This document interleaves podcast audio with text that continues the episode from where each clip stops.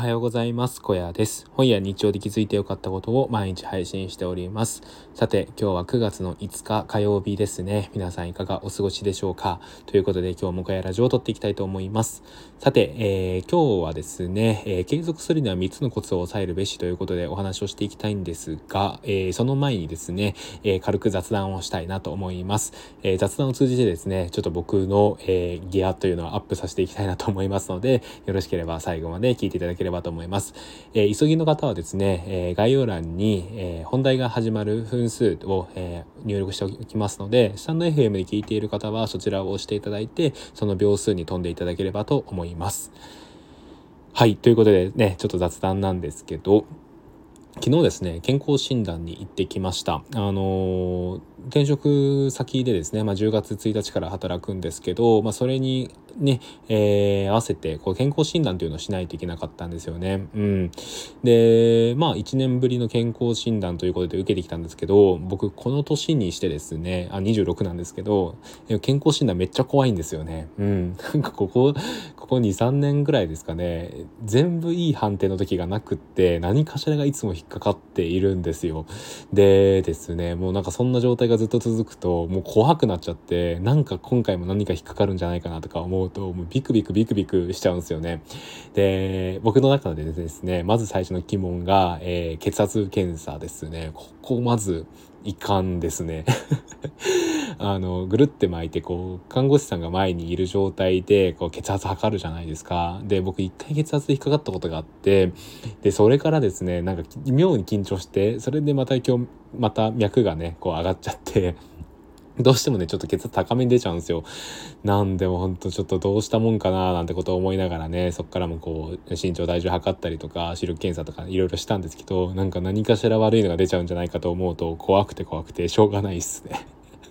はい、えー、皆さんは健康診断はどうでしょうか？なんかまあね今回も何かしら引っかかってんだろうななんてことを思いながら待っているんですけどうん最近ねジムも始めたのでちょっと少しずつですね食事管理なんかもしながら、えー、健康的な体に取りを取り戻していきたいなということを思っております。はい。ということでですねここから本題に入っていきたいなと思います。えー、今日の本題ですね、えー、継続するには3つのコツを抑えるべしということでお話をしていきます。えー、今日の放送は、まあ、何をするにも続かないなっていう方だったりとか、継続したいなってね、そういうことを思ってる人に向けて、まあ、継続する方法みたいなことを伝えたいなということを思っています。えー、皆さんは継続することって得意ですか、えー、または好きですかね？うん。なんか黙々と何かやったりすることって好きですかね？僕はですね、今はそれなりに好きなんですけど、昔は全然好きじゃなかったですね。うん。えー、遡ること高校生の頃なんですけど、まあ高校の頃ね、まあ部活も普通にやってはいたんですけど、まあちょっとね、モテたいなって思って、モテるなら腹筋でしょっていうね、脳筋的な考え方があったんで、その腹筋を割ろうと思ったんですよね。で、腹筋を割ろうと思って、そのためにですね、まあ当時全然知識もなかったので、まあまずひたすらにこう、腹筋ですよね。筋トレを始めてやってたんですけど、2日でやめましたね。うん。あの、2日目に筋肉痛痛すぎて、で、なんとかやったんですけど、もうそれがまた3日目もその状態でやるのは無理だと思って、まあ、速攻でやめました。で、次が大学生の頃なんですけど、大学1年の頃にですね、まあ、高校3年から、まあ、運動はあんましなくなったことからですね、ちょっとこう、太り気味だったんですよね。で、大学生に入った時にダイエットしようと思って、ランニングを始めたんですよ。で、ランニング始めたんですけど、あのランニングでこうヒートっていうトレーニングがあるんですよね。なんかそれを僕たまたまテレビで見てなんか通常の有酸素運動のなんか数倍の燃焼効果があるみたいなことを見たんですよ。でどうせやるならね効率いい方がいいでしょうと思ってそのヒートを、えー、やったんですよね。でどういうトレーニングかっていうとあのー、30秒だったかな全力で走ってその後、えー、1分歩くみたいなのを何セットかやるんですよね。うん、全力疾走その後ちょっと歩く全力疾走その後ちょっと歩くみたいなのを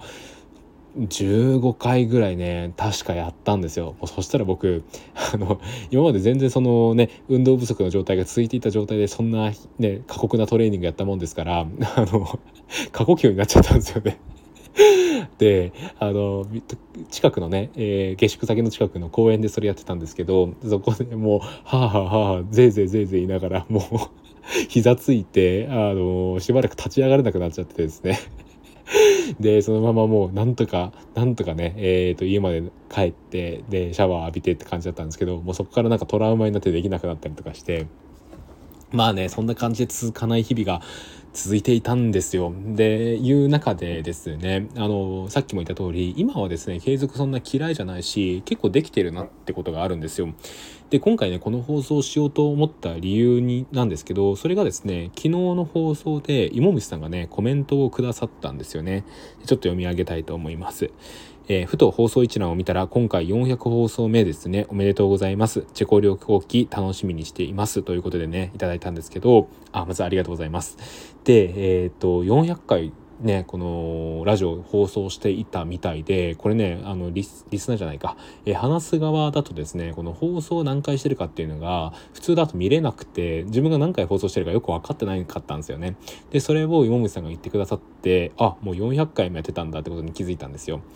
で、あ、そう、そう思うとやっぱ継続最近はできてんのかなってことを思ったので、まあそういった、その上でちょっとこの話をしようかなと思った感じですね。うん。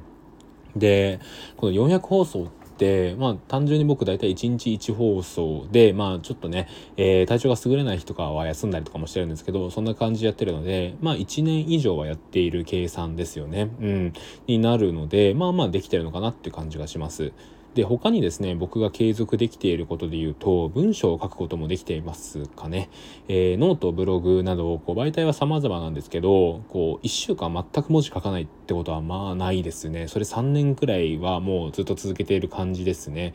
で大体ね2日に1回くらいはこうなどこかしらの媒体でこの記事を作るっていうことをやっているかなということを思っています。はい。でもう一個ね継続してることあるかあったなと思ってそれが本を読むことですね。これもはやですね継続しようなんて何も思ってないんですけど、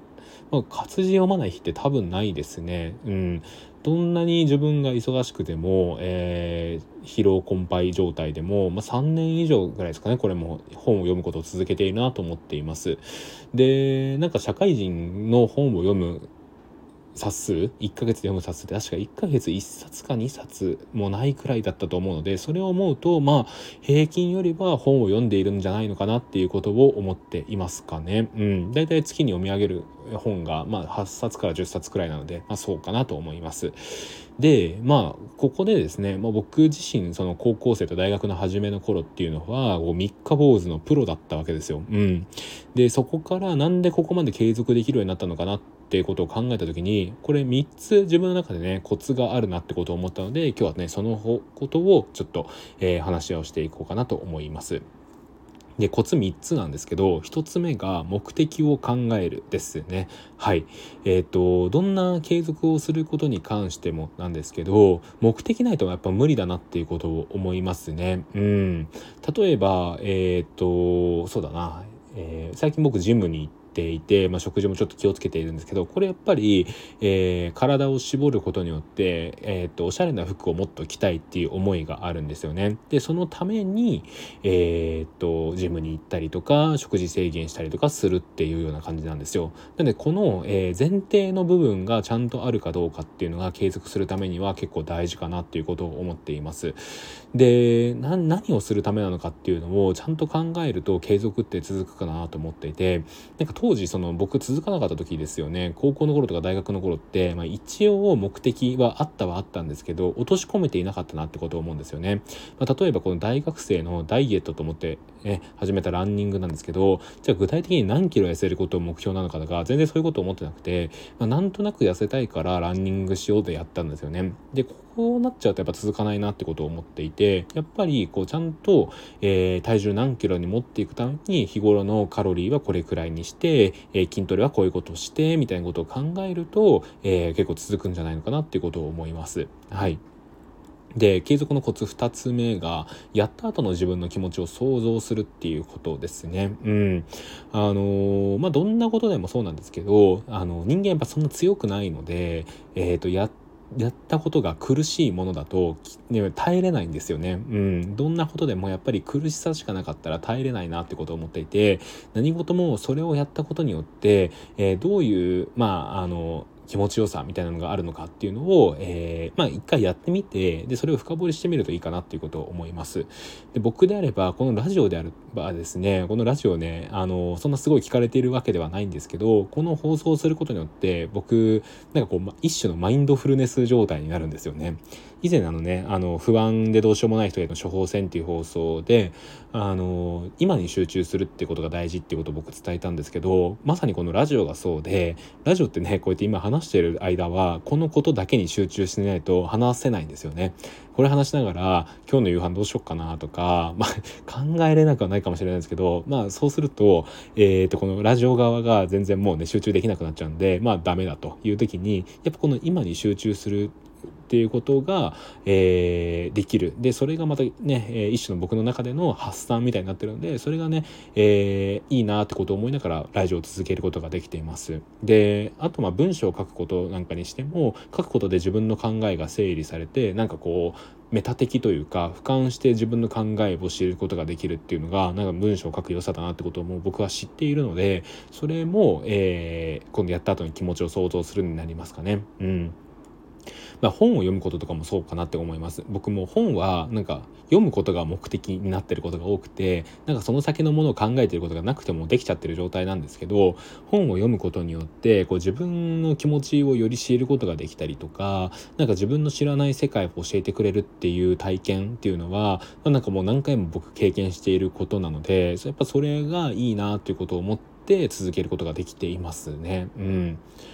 なんで、あの、やっぱりねどんなことに対してもやっぱり、えー、やった後に何かしらの変化というか何かしらね自分にとっていいなって思うことがないと人間ってやっぱ続かないと思うので、えー、とその楽しみみたいなものをその継続していることに見出すことができると結構続きやすくなるんじゃないかなっていうことを思います。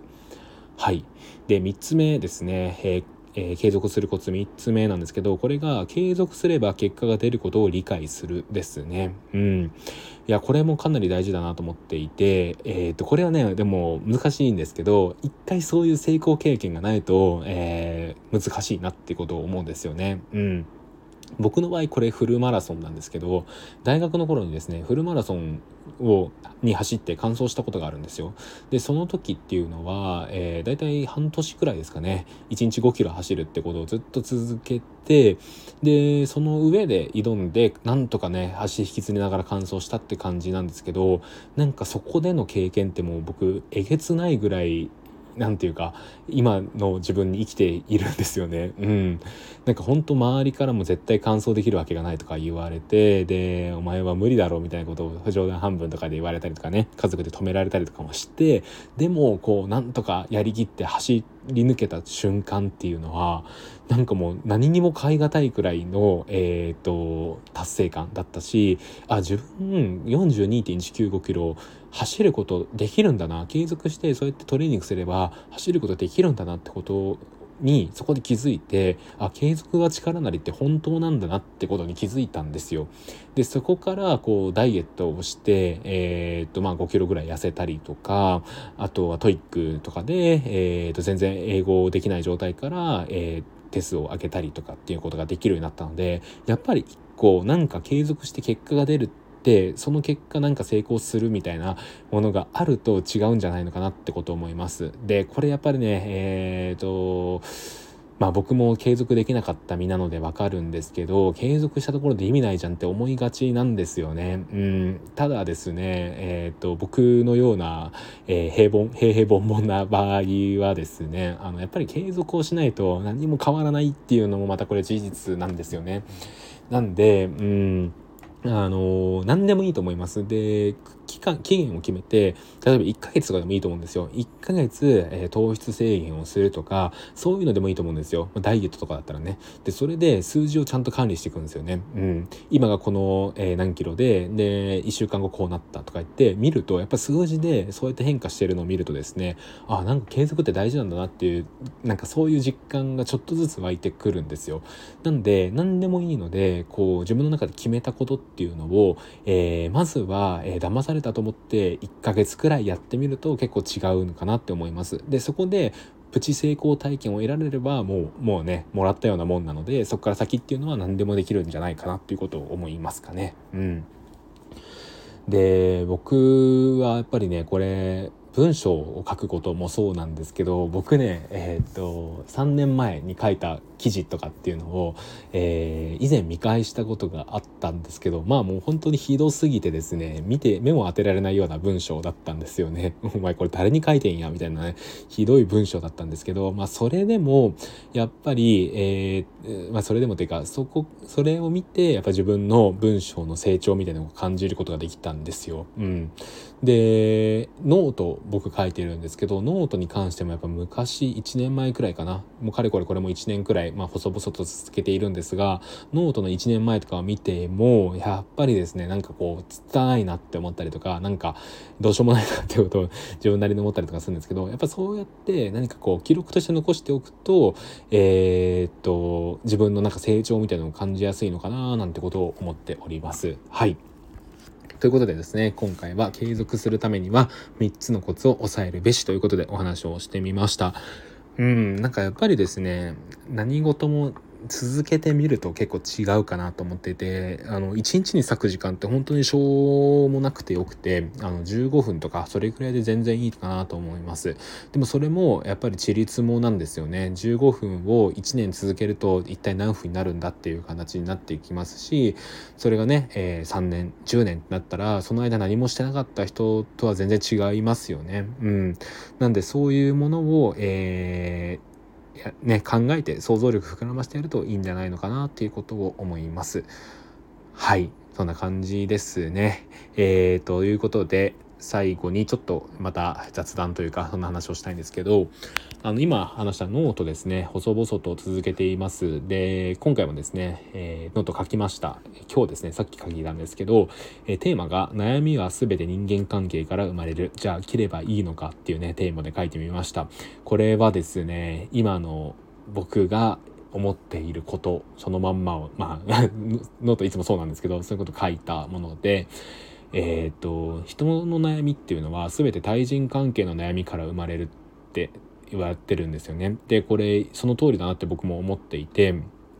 まあよく、まあ、想像しやすいのがやっぱりこう人にどう思われてるんだろうとか人からああいうこと言われたら嫌だなってねそういうことが人間関係の悩みの一つだと思うんですけど他にもですね例えば何で自分こうなんだっていう無力感とかねそういうものを感じてしまう時っていうのも元をたどると他人との比較があるのでこれもまた人間関係が原因なんですよね。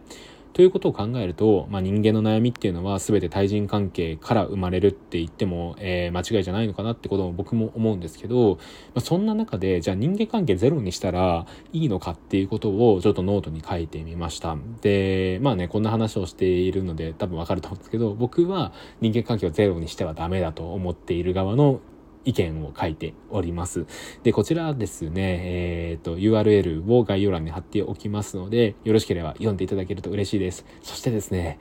好きを押してくださると嬉しいです。いいねですね。いいね押してくださると本当に嬉しいので、えー、お願いします。はい。あのですね、こう発信者側ならわかると思うんですけど、こうね、SNS とか、まあ、このノートとかもそうなんですけど、いいねみたいなリアクションもらえるとめっちゃ嬉しいんですよね。で、コメントも嬉しいんですよ。コメントも嬉しいんですけど、あの、両方ね、やっぱりこう、何かしらリアクションしてくれるとすごいね、励みになるので、なんか、ただ読むだけじゃなくて、もしいいなと思ったら、いいね、押してくださると嬉しいです。はい、概要欄にリンク貼っておくので、よろしくお願いします。ということで、えー、今日の声ラジオここで終わりたいと思います。また次の放送でお会いしましょう。バイバーイ。